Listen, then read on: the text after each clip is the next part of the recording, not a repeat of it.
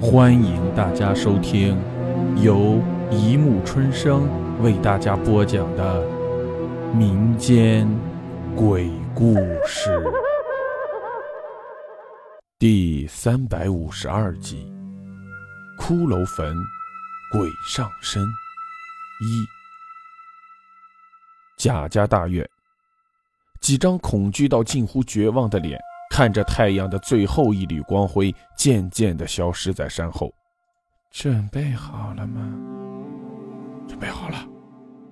远处的风声很快地走近，一具穿着衣服的骷髅悄无声息地飘到大宅的门口，看不清他的脸，只看到他披头散发中的一具骷髅若隐若现。骷髅看到宅内如此的阵势。不仅轻轻地发出了一个声音，好像是在笑，又好像是在哭。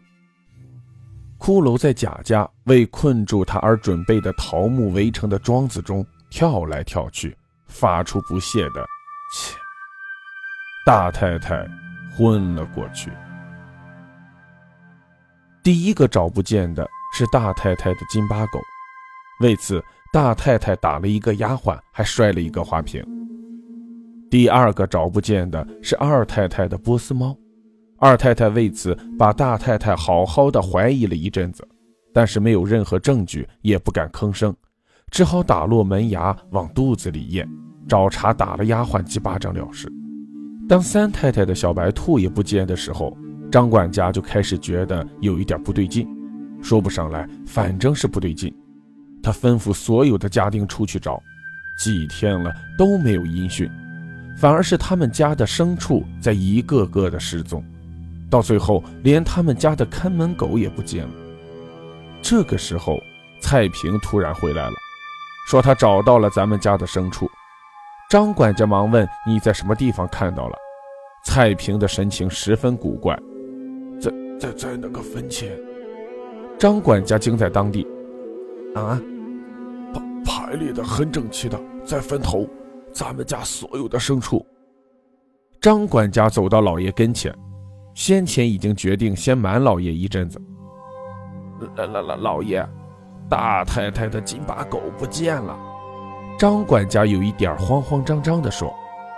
老爷想了想说：“找了吗？”张管家说：“家家里都找了，附近还没有找。”张管家有一点欲说还休的样子。但话到嘴边又咽了进去。怎么了，张贺？有什么事吗？找不到算了。我本来就不喜欢什么猫啊狗的，可是大太太偏喜欢。她养了狗，二太太就养了猫，这可好。三太太养了一只小白兔，我们家快成动物园了。老爷说着说着，有一点烦烦的。这两天也不知道为什么会烦，想想也不该对张和说这些，于是又说：“算了，再找找吧。找不到，给大太太再买一个。一只小狗有什么？”是老爷。张管家张了张口，最终还是什么也没有说，退了出去。今天这张和是怎么了？说话吞吞吐吐的。老爷想到，但不知道为什么。心中总有一点隐隐的说不出来的不快。彩萍，彩萍，你干嘛呢？老爷一脸的不耐烦。老爷，我在呢。蔡平恭敬的小跑进来，微弓着腰。我让你买的极品龙井到了没有？这么多天了，还没到吗？老爷说：“是是，我我五福买了，今天应该回来了。我去问问。”蔡平悲谦地说：“去去去去去，快去！”老爷不耐烦地挥挥手：“呃，是。”蔡平大步跑到五福的住处，叫：“五福哥，你干嘛呢？”五福慌慌张张地从屋里打开门，衣衫不整地陪着笑：“哟，蔡爷，您您怎么屈驾来寒舍了？屁！我让你买的茶呢，老爷今天问我要呢，好好将我训了一顿。”转眼看到五福衣衫不整的样子，扑哧一下又笑了。干嘛呢你？大白天就下崽啊？嗯，没没没。五福结巴着，说：“我我我我洗澡呢，大冬天洗澡啊？”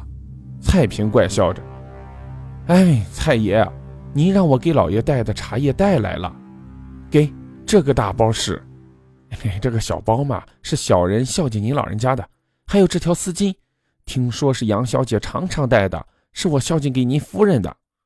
哼，算你懂事。”当清晨的第一缕曙光映在窗帘的时候，老爷醒了，洗完脸后喝着菜平泡的茶。一股清香之气扑鼻而来，好茶。老爷情不自禁地说：“老爷，什么事？”老爷很奇怪，这么早，张和又有什么重要的事吗？